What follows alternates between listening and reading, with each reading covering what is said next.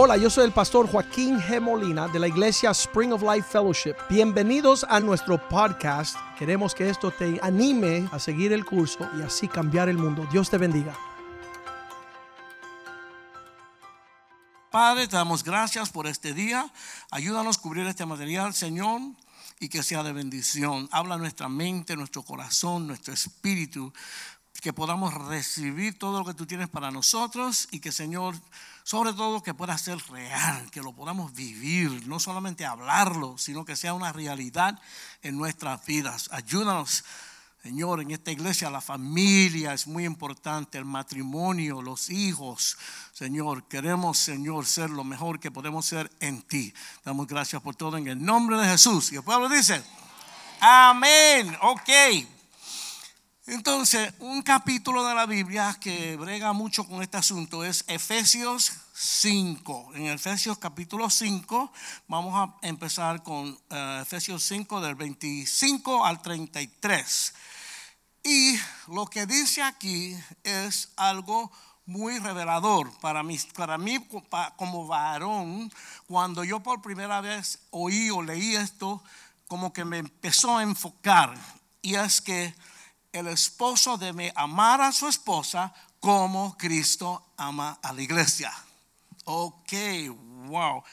Cristo es el novio, el marido. La iglesia somos la novia esa relación que hay entre Cristo y la, iglesia, el, el, matrimonio de nosotros acá, los humanos, hay algo similar en eso. Y entonces eso es lo que tenemos que estudiar. Efesios 5, 25 al 33 dice, para los maridos eso significa, ame cada uno a su esposa tal como Cristo amó a la iglesia. Él entregó su vida por ella a fin de hacerla santa y limpia al lavarla mediante la purificación de la palabra de Dios. Lo hizo para presentársela a sí mismo como una iglesia gloriosa, sin mancha ni arruga ni ningún otro defecto. Será en cambio santa e intachable de la misma manera, el marido debe amar a su esposa como ama a su propio cuerpo.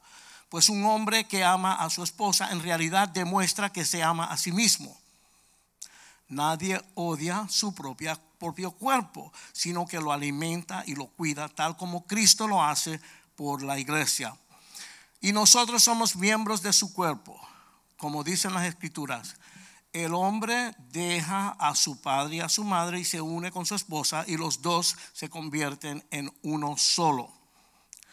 Eso es un gran misterio, pero ilustra la manera en que Cristo y la iglesia son uno. Por eso les repito, cada hombre debe amar a su esposa como se ama a sí mismo y la esposa debe respetar a su marido. Ahí es donde sale la conexión entre Cristo con la iglesia y el esposo con la esposa. El amor de Cristo por la iglesia es un amor que se da completamente. ¿Ok? Y cuando yo estaba preparando este, este, mensaje, como yo hablo más inglés que español, a veces luego le pregunto a Angie, ¿cómo se dice tal cosa en español? ¿Verdad? Y entonces ella me dijo, no te pongas a hablar de mí, Pero es que yo no puedo vivir sin ella. Ella es parte de mí, ella es parte de todo lo que yo hago.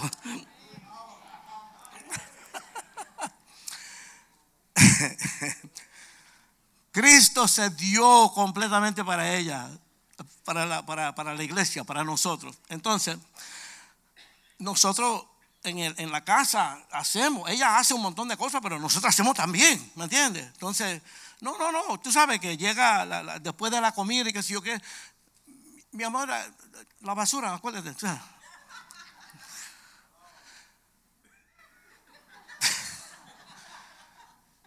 La mente del hombre la voy a, la voy a votar cuando yo, tú sabes, cuando yo la voy a votar.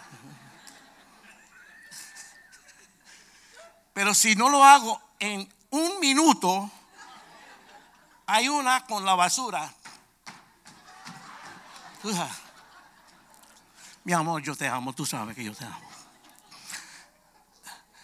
Ok, pero, mira, lo que pasa es que no tenemos mucho tiempo de casado, solamente 43 años.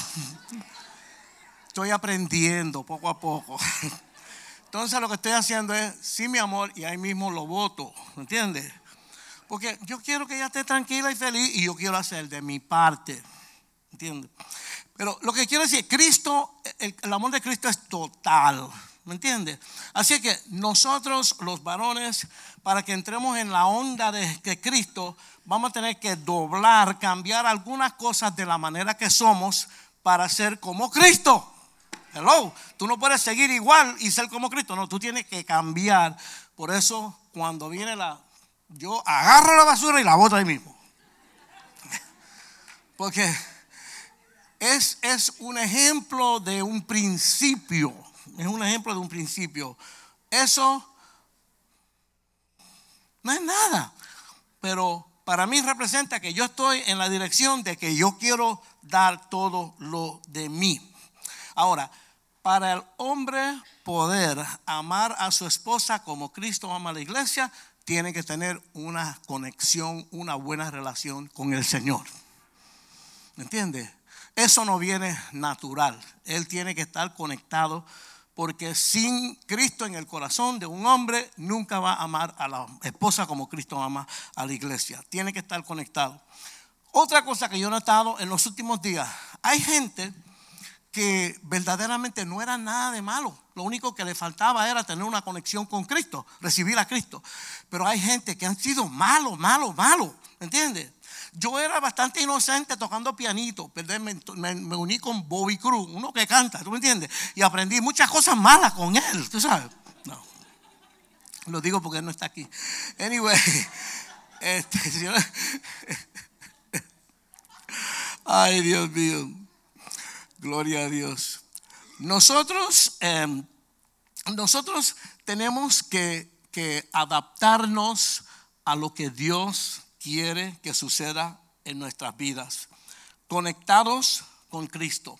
Entonces, las personas que Dios lo ha sacado de lo hondo, que lo que Dios hizo en esa vida es algo grande que cualquiera dice, wow, la verdad. La tendencia es que esas personas son más agradecidos ¿Sabe? Como que ellos saben de dónde Dios los sacó. Ellos saben la diferencia. Entonces ellos como que conectan y se meten más con Dios. Porque uno sabe, wow, yo no lo merecía, yo sí que yo sé que yo era malo y Dios bregó en mi vida y yo le agradezco que me, sabe, obró en mí. Pero eso tiene que estar ahí el hombre tiene que tener una conexión con Cristo, tiene que poder agradecer lo que Dios ha hecho en su vida, entender que Dios lo salvó del mismo infierno. Y cuando uno, para mí, cuando yo entendí todo eso, se me hizo más fácil amar otras personas y amar inclusive a mi propia esposa, ¿verdad? Ok, hay otra cosa en esa escritura que leímos, increíble. Mi esposa estuvo en la iglesia toda la vida, yo vine bien sucio del mundo y todo ese tipo de cosas. Pero ahí dice que si yo amo a mi esposa como Cristo ama a la iglesia, que yo la santifico a ella. Mira qué cosa, mira qué privilegio. Dice que ese amor la purifica a ella y la, la santifica. Así es que al yo amar a mi esposa como Cristo ama a la iglesia, la estoy honrando, la estoy levantando, la estoy llevando a donde Dios quiere que ella esté. ¿Me entiendes?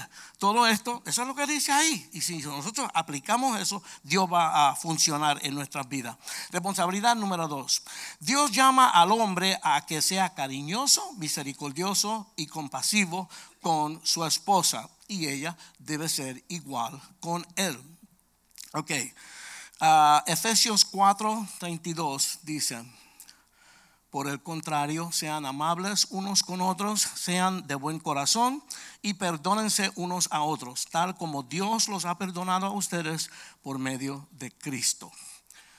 Dios quiere, varones, que seamos cariñosos, comprensivos, amorosos, y nosotros lo que queremos es ser como Rambo, como Arnold Schwarzenegger. Tú sabes, la, cultura nos lleva al otro lado.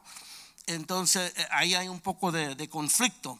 La queja más grande que tienen las esposas en cuanto al esposo es que él no es cariñoso conmigo. Yo oigo esto todo el tiempo, todo el tiempo. Que el esposo no es sensitivo a los sentimientos de ella. Y ella dice, con lo demás él no es así, pero conmigo él no puede mostrar las emociones. You know? Okay.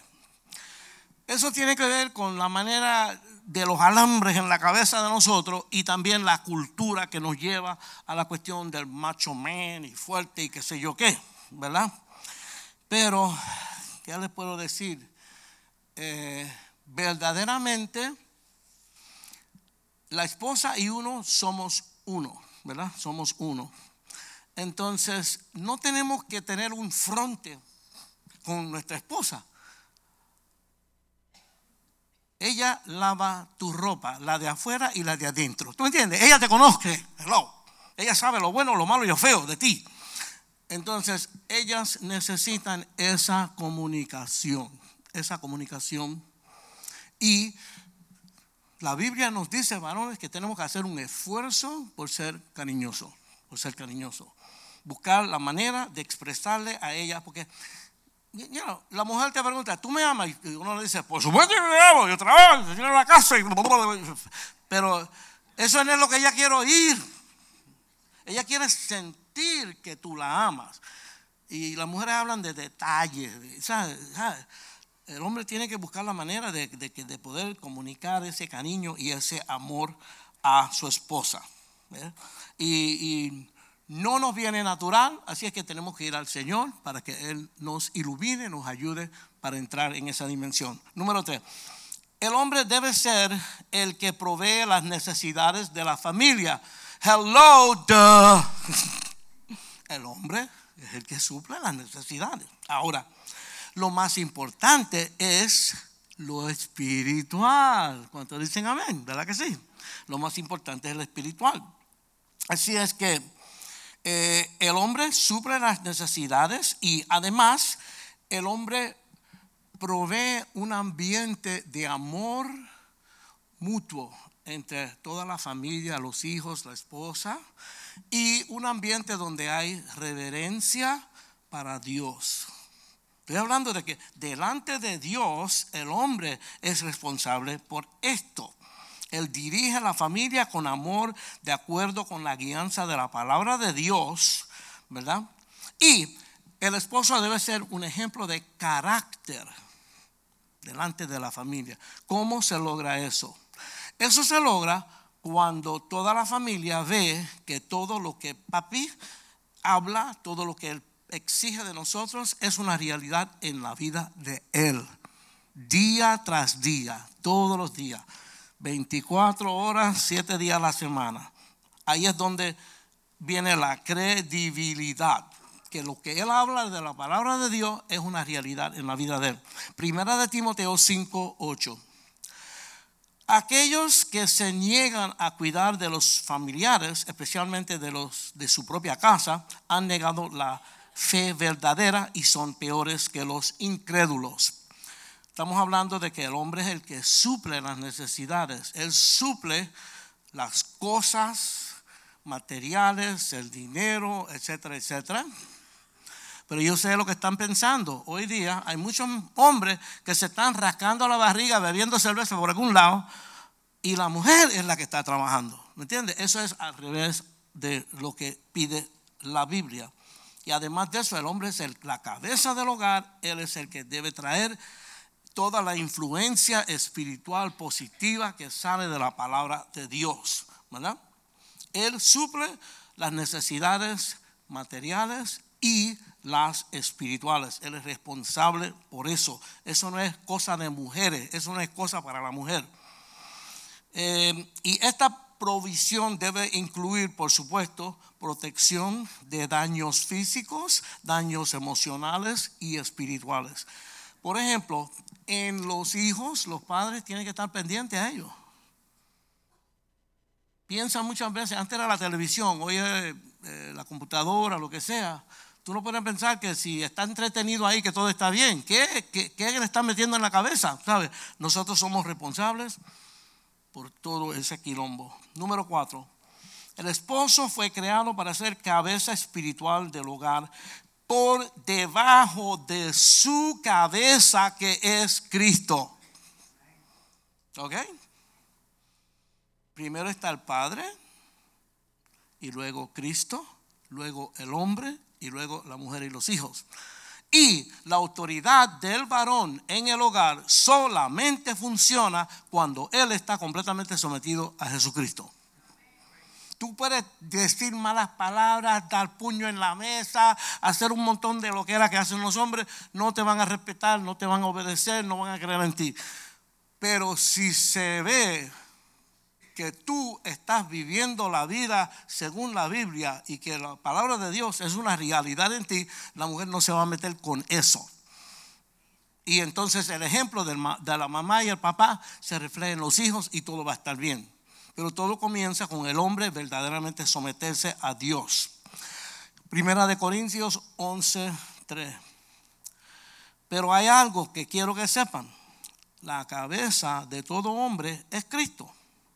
La cabeza de la mujer es el hombre y la cabeza de Cristo es Dios. ¿Ok? Eso es Biblia, eso es así. Y cuando eso está así, así es que funciona. ¿Ok? Efesios 5, 23. Porque el marido es la cabeza de su esposa, como Cristo es cabeza de la iglesia. Él es el salvador de su cuerpo, que es la iglesia.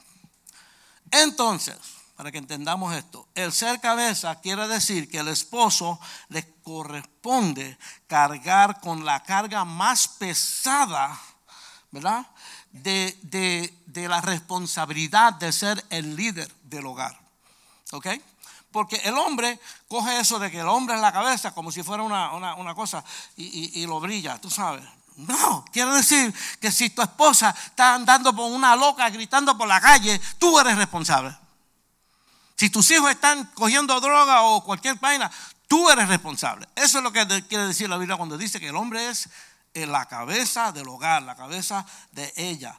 Y quiere decir que la responsabilidad cae sobre él, sobre él. Cuando Adán y Eva metieron, eh, comieron la manzana, o lo que sea, la fruta, Dios no fue a donde Eva, que fue la primera que comió, fue a donde Adán. Le dijo, Adán, ¿qué pasa aquí? Porque Dios, habló con Adán. Adán es el hombre, él es, la cabeza, él es el responsable. Responsabilidad número 5. El esposo debe tener un corazón para sus hijos. Y él debe enseñarles con mucho cariño, paciencia y perseverancia. Ok. Si veíamos en el Viejo Testamento, eran los padres que le enseñaban la palabra a los hijos. Y eso sigue. El hombre es responsable. Salmo 127, 3. Los hijos son un regalo del Señor. Son una recompensa de su parte. Y Efesios 6, 4. Padres, no hagan enojar a sus hijos con la forma en que los tratan. Más bien, críenlos con la disciplina y instrucción que provee del Señor. Ok, los hijos son un regalo de Dios. Ok, un comentario de la sociedad de hoy. Antes que nacen, los matan. Aquí dice que son un regalo de Dios cuán grande será ese pecado de matarlos antes de que nazcan. Ok, estos versos, versos nos dicen que el esposo debe ver a sus hijos como un regalo y él debe dedicar tiempo de calidad con sus hijos. Y el problema que existe es que él está trabajando todo el día, ganando el pan de cada día y llega todo sudado y sucio y no me molestes, déjame solo, necesito mi privacidad, qué sé yo qué. No va a funcionar. No va a funcionar. Los, hijos necesitan la atención del padre. Y delante de Dios, el padre es responsable de que ellos agarren todo lo que es la palabra, el cristianismo. Esto tiene que venir. Él es responsable que eso le llegue a los hijos. ¿Ok? Ah, miren, miren otras cositas. El esposo siempre debe cumplir con sus promesas a sus hijos cumplirla. para que ellos no pierdan la fe en Él y para que ellos no pierdan, le pierdan el respeto a Él. Los hijos lo ven todo. Son una esponja, ellos están chupando todo. Y tú no quieres que tu hijo piense, papi, un payaso. Ah, tú no quieres llegar ahí, ¿verdad? Entonces, y también lo que pasa es que cuando la cosa va así, más adelante los hijos pueden perder hasta la fe en Dios. Papi se pasa hablando de Dios, pero él no cuadra eso de Dios. Y entonces puede ser que después tengan, se conviertan en personas amargadas y enojadas con la vida, porque les entra la cosa de que, you papi y mami no son de verdad, la vida no es de verdad. no sirve, no sirve. Tenemos que estar derecho y claro. Proverbios 22.6 dice, dirige a tus hijos por el camino correcto y cuando sean mayores no lo abandonarán. ¿Ok? I know, uno piensa, bueno, yo no soy un experto en la palabra, y yo, tú sabes, yo tengo mis cositas, Dios lo que ve es tu corazón. Si tú te dedicas a hacer esto con todo tu corazón, aunque sí es algo grande y es mucho y bien importante, Dios te va a ayudar. Yo oí a alguien que dijo en estos días, porque Angie y yo nunca tuvimos hijos, nunca vinieron. Y yo digo, wow, ¿cómo será eso en este mundo tan difícil? O imagínate tener dos o tres en estos tiempos. ¿Sabes? Hay que estar, hay tantas influencias negativas, cosas difíciles. Pero me dijeron, no, no, mira, tú lo pones en las manos de Dios. ¿Ves? Pones en la mano de Dios, tú haces todo lo que la palabra manda. Y cuando tú llegues a ese puente, ya Dios te va a tener preparado. ¿Ves? Dios te va a tener preparado. La cosa es que Dios está mirando nuestro corazón, nuestra actitud. Nuestro corazón, nuestra actitud, y entonces Él va a obrar en ti si tú estás con la actitud correcta. Amén. Eh, ok, en este verso Dios está dándonos una garantía, ¿verdad? Pero ahora mismo nosotros estamos comprando las la ventanas de impacto, tú sabes, la sliding door de impacto, mucha garantía, papá, papá, pa, te cobran un ojo de la cara. Pero ayer me enteré, ah, mucha garantía, muchas cosas. Ayer me enteré que si le da un tronco de un árbol se va a romper. ¿Oíste? Lo que el tronco no va a pasar adentro, pero se rompen. Pero creo que ahí el seguro sí paga, ¿no? Yo no sé, yo espero que paguen con todo lo que tengan que pagar por esas puertas. Ustedes no tienen idea. Y la casa no necesitaba nada.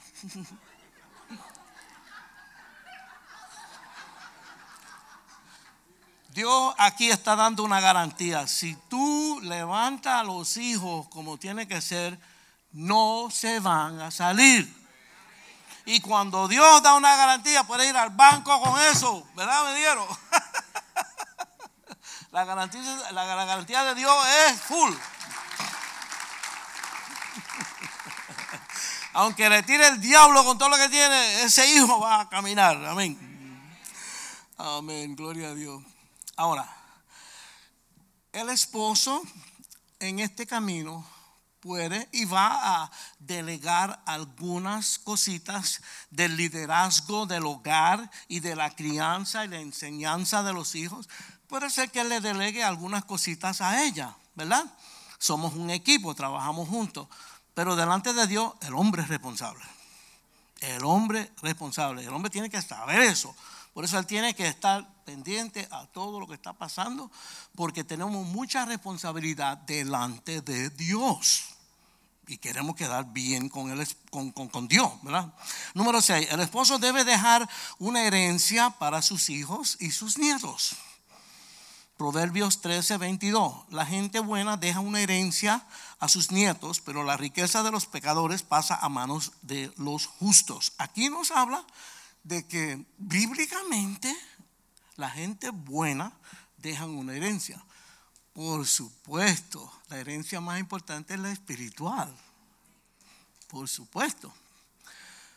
Porque Cristo dijo, siempre van a haber pobres. Así que van a haber siempre familias que generan un poquito más, otros que generan un poquito menos. Pero si el hijo, aunque no hayan cosas, aunque no hay dinero, si el hijo hereda una buena herencia espiritual, la palabra de Dios, la salvación, la vida en Cristo, va a estar bien, pase lo que pase, con o sin, ¿entiendes? Pero la otra es que hasta donde sea posible, no sería un pecado, como yo digo, dejarle una basurita, un dinerito, ¿verdad?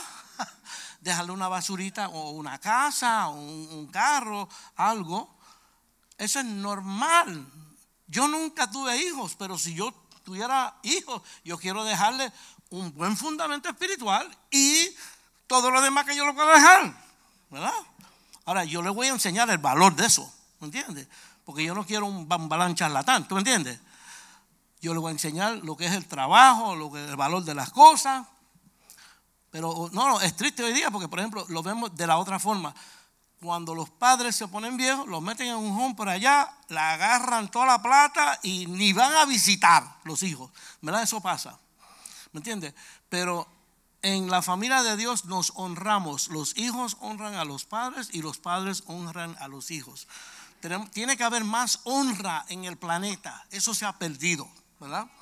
Así que no hay ningún pecado en dejarle algo a los hijos. Más importante lo espiritual, pero de lo otro, a ver, hoy día la educación vale, vale un montón los padres pueden ayudar a los hijos con la educación y con diferentes cosas. Número siete, el esposo debe gobernar su hogar por su ejemplo. Primera de Timoteo 3:4. Debe dirigir bien a su propia familia y que sus hijos lo respeten y lo obedezcan. Dios habla de eso en la Biblia. Esto viene por el buen ejemplo que el, que el Padre siempre va a dar. Ahora, quiero que entiendan, el Padre cristiano no es perfecto, es humano. Ah, somos nosotros mismos, pero es el corazón y a dónde estamos tirando siempre, ¿verdad? Con mucho cuidado y con mucha seriedad.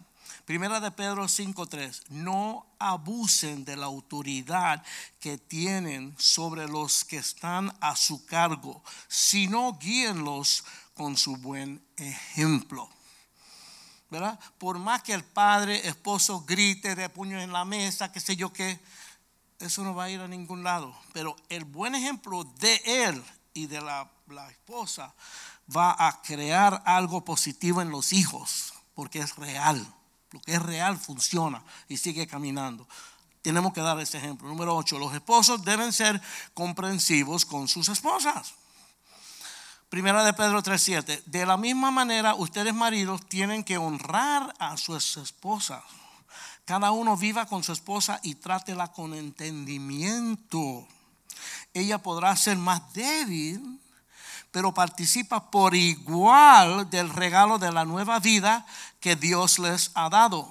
Trátenla como es debido para que nada estorbe las oraciones de ustedes. Ahí Dios está apretando un poco. O te portas bien o cierro la ventana de la bendición. ¿Me entiendes? Y empieza con que honrarla, entenderla, trátala bien. Ella no es tu esclava, ¿me entiendes? Están ahí luchando hombro a hombro, mano a mano. Y Dios dice que cuando eso no está, mi relación con Dios no va a funcionar bien.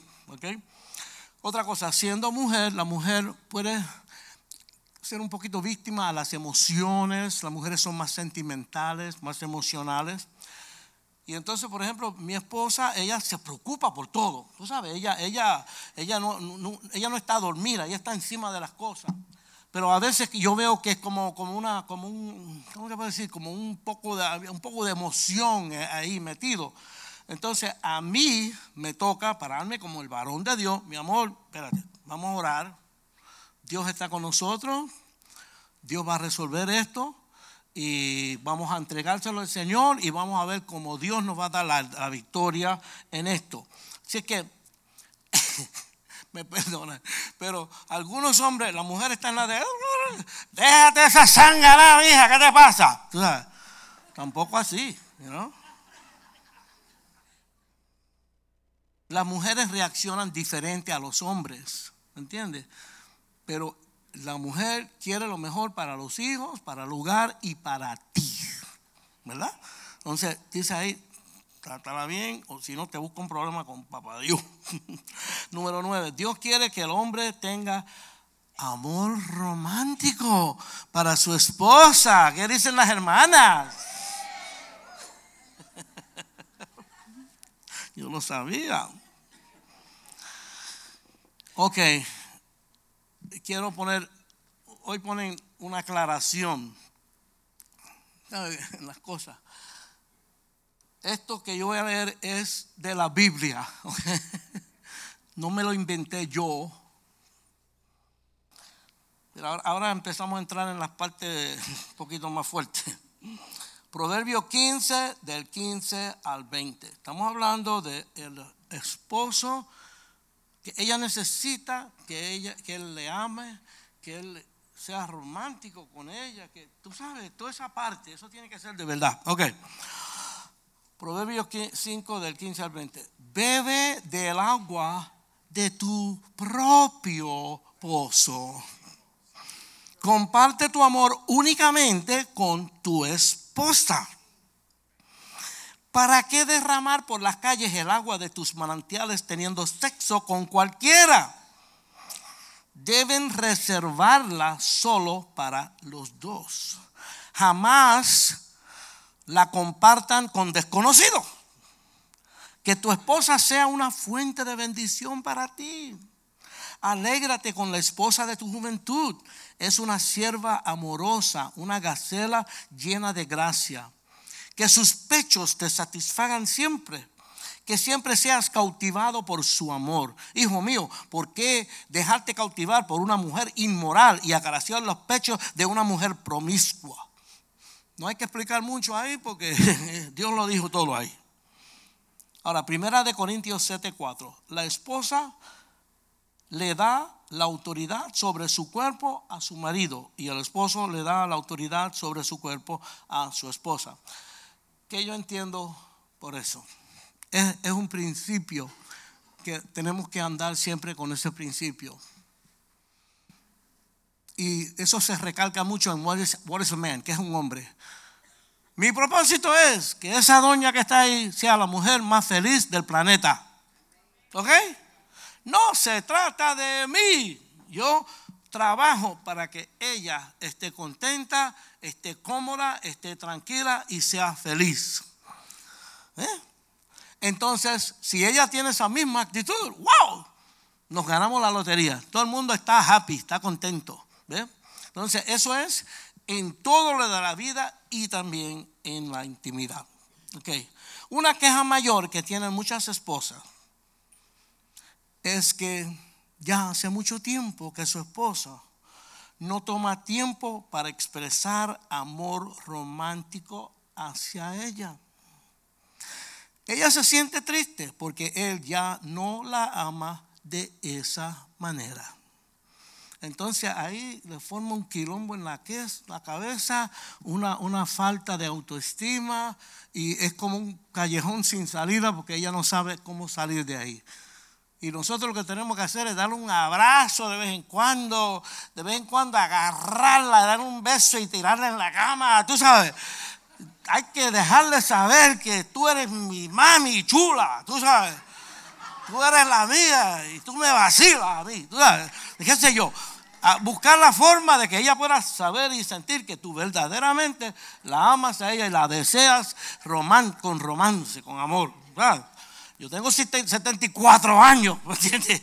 Cuando yo tenía 20 y pico, ¡oh! que yo era tremendo, ¿verdad? Pero a estas alturas, pero ella todavía necesita, ella todavía necesita sentir que yo la, la amo, que yo la deseo, que ella es especial para mí, ¿verdad? Y, la Biblia habla de eso. Un varón, vamos al número 10. Un varón que es un verdadero hombre y no un payaso. Un varón que es un verdadero hombre y no payaso. Está comprometido en su matrimonio, por favor. Comprometido. Génesis capítulo 2 dice que los dos están unidos en uno. Los dos están unidos en uno y eso no es negociable. No invente. Esa es la que es, eso es lo que hay. Marcos 10, 11. Jesús dijo, el que se divorcia de su esposa y se casa con otra comete adulterio contra ella. ¿Sabe? Lo mejor de Dios es un hombre, una mujer. Y, ok, no, a veces hay situaciones, incompatibilidad, y ¿saben qué? El amor es una decisión. No es un feeling, es una decisión. Yo ni sé por qué Cristo me amó a mí. No lo estaba buscando. Yo era un blasfemo. Yo me mofaba de las cosas de Dios. Pero Dios me amó. ¿Por qué? Él decidió, lo voy a amar a como dé lugar. ¿Ve? Pensemos en eso cuando vemos estos versículos difíciles. Ah, adulterio. Wow. Ok. Una esposa necesita saber que su esposa está comprometido con su matrimonio para la mujer es un asunto de seguridad. Miren esto. El hombre se pelea, sale, arranca por ahí para abajo y sigue su vida como si nada, se busca otra. Vaya. La mujer, uno, dos, tres hijos, ahora sola, eso traumatizante, un terror, una cosa horrible, da miedo, le tiemblan las rodillas.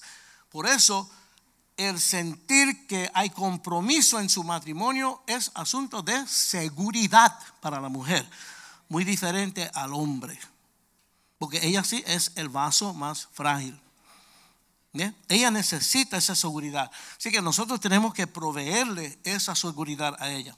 Ahora, tenemos, eh, ahora terminamos con la responsabilidad del esposo y padre número 11. 11. el esposo y padre debe estar alerta a las mujeres seductoras y debe cuidar sus ojos.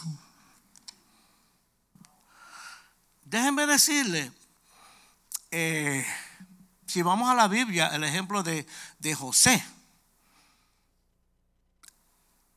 la esposa de Potifar era más joven que Potifar. Y dicen por ahí que era una Jennifer López. Y le dio con José. Y le tiró unas cuantas indirectas y el hombre se hacía el loco. Pero él la veía. Hasta que un día lo acorraló. Y José le dijo, mira, yo no le voy a hacer esto a tu esposo que se ha portado bien conmigo y mucho menos a mi Dios. Y ella lo agarró y el hombre salió corriendo, pero en esos tiempos la ropa era de un pedazo. Ella se agarró de la ropa, de la, de la toga esa, y el hombre salió esnuito por la US One, ¿me entiendes? Y inmediatamente ella pega a gritar, me quiso violar, me quiso violar, me quiso violar. Y le costó 13 años en la cárcel a José. Potifar, el esposo de ella, era el capitán de la policía, imagínate. Pero, ¿qué, ¿qué hubo ahí en esa historia? José un hombre de Dios. Dios le da sueño. Era un tipo profundo en Dios. Pero salió corriendo. ¿Por qué salió corriendo? Porque la Jennifer López esa, ¿tú me entiendes? Si él no se cuida, cae. Porque los hombres, como hombres, son igual, tú sabes. Amén. Entonces, el hombre tiene que estar pendiente y alerta. ¿Me entiendes? Cuidado con los ojos. Ok. Proverbios 6, del 24 al 35, habla de esto. Yo no lo voy a leer. Porque yo lo leí y me asusté. Yo dije, yo no puedo leer esto en la iglesia. Van a pensar que yo soy un pervertido. Lo que pasa es que la, la Biblia es bien explícita. Después ustedes lo leen. Proverbios 6, del 24 al 35. Pero la parte que viene antes, que prepara para eso, mira lo que dice. Es proverbio, la sabiduría, hablando al varón. Y le dice, hijo mío, Obedece los mandatos de tu padre y no descuides la instrucción de tu madre. Guarda siempre sus palabras en tu corazón. Átalas alrededor de tu cuello. Cuando camines, su consejo te guiará. Cuando duermas, te protegerá. Cuando despiertes, te orientará. Pues su mandato es una lámpara y su instrucción es una luz. Su disciplina correctiva es el camino que lleva a la vida y entonces empieza a hablar de aquella mujer, tú sabes, para que él no le, que tenga cuidado con eso. ¿Qué quiero decir con eso? A esto, varones, alertense, despierta. Las consecuencias del adulterio son brutales. Te dañan a ti, daña a tu esposa, daño a tus hijos y esos daños siguen por ahí para abajo por generaciones. El diablo cuando mete eso daña muchas vidas por mucho tiempo. Tenemos que estar alerta. Mateo 5:28 dice, pero yo digo que el que mira con pasión sexual a una mujer ya ha cometido adulterio con ella en el corazón. En el Viejo, en el viejo Testamento, si tú lo hacías, era un pecado. Pero Cristo vino fuerte. Si lo pensaste, pecaste. ¡Wow!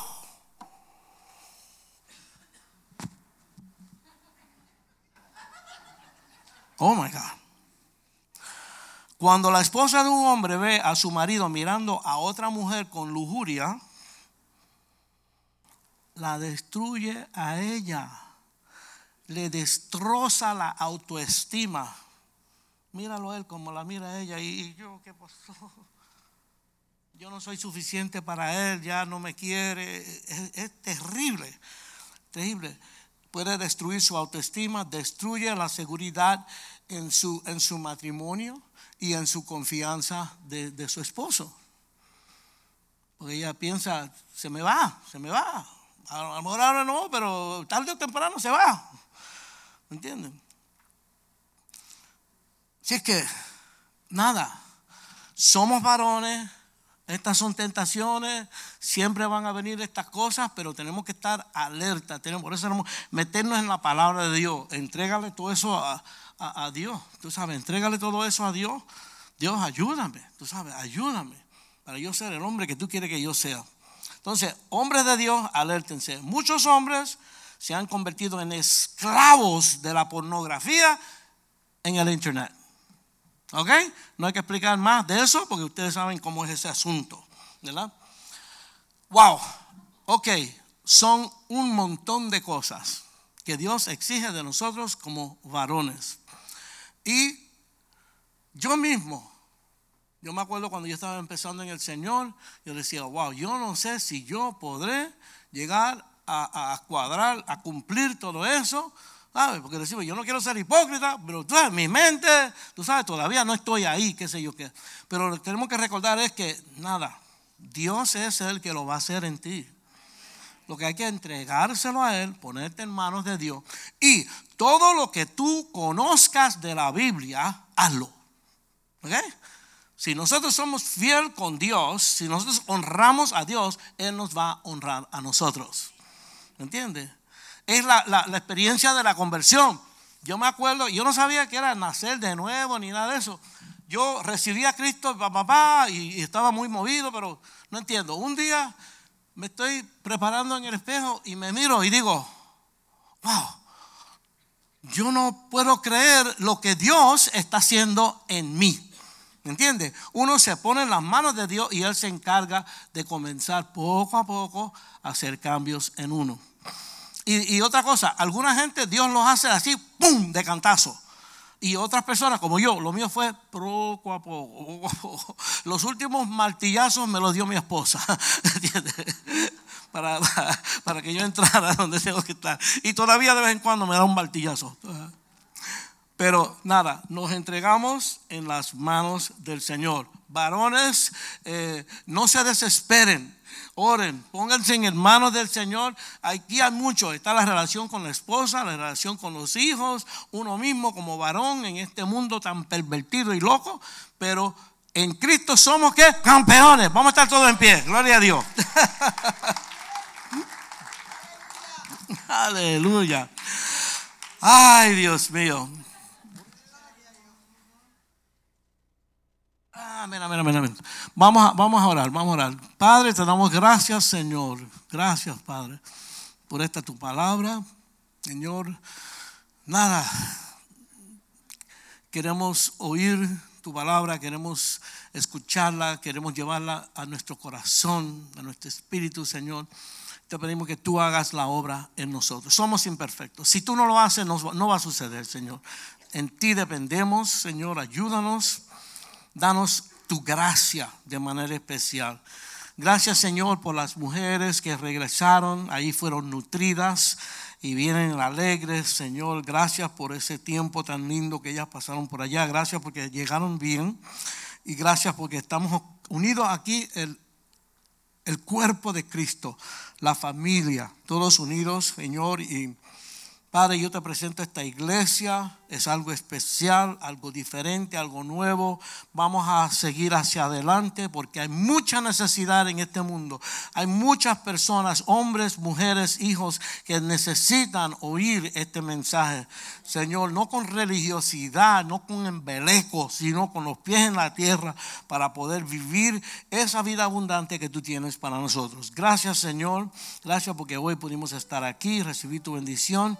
Señor, que podamos meditar y pensar en todo lo que ha sucedido aquí en el día de hoy y llevarnos con nosotros en esta semana y todos los días de nuestra vida, Señor, y caminar derechito ahí delante de ti. Te damos gracias por todo en el nombre de Jesús. Y el pueblo dice, amén. No se muevan, acuérdense. Mañana con la camisa negra los hombres y vamos a orar por el pastor Mediero y, la familia. Vamos a pasen acá. Eh, voy a pedir a los pastores que pasen. Venga pastor Angie, ven. Vamos a orar por ellos. Te doy autoridad para que suban.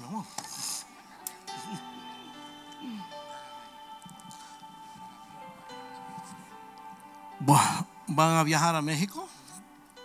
¿Cuánto tiempo hace que no van? Un año y medio. Hacen año y medio. No podían, ¿verdad? Pero ahora sí. Gloria a Dios. Eh, nosotros vamos a irnos mañana a México 10 días. Vamos a celebrar el aniversario de la iglesia allá también. Sí. Y queremos que nos lleven en sus oraciones. Creo que nos vamos a ir como unos 10 días aproximadamente. Esa fue la primera iglesia que fundó el pastor Joaquín. Fue en octubre de 1997. Tiene ahorita alrededor de 300 personas. Entonces hay otra iglesia que está en Guanajuato que tiene alrededor de 100 personas también para que la lleven en, sus oraciones. Ahora solo estamos yendo a Yucatán, pero para que oren por nosotros y Señor dé la gracia y la victoria.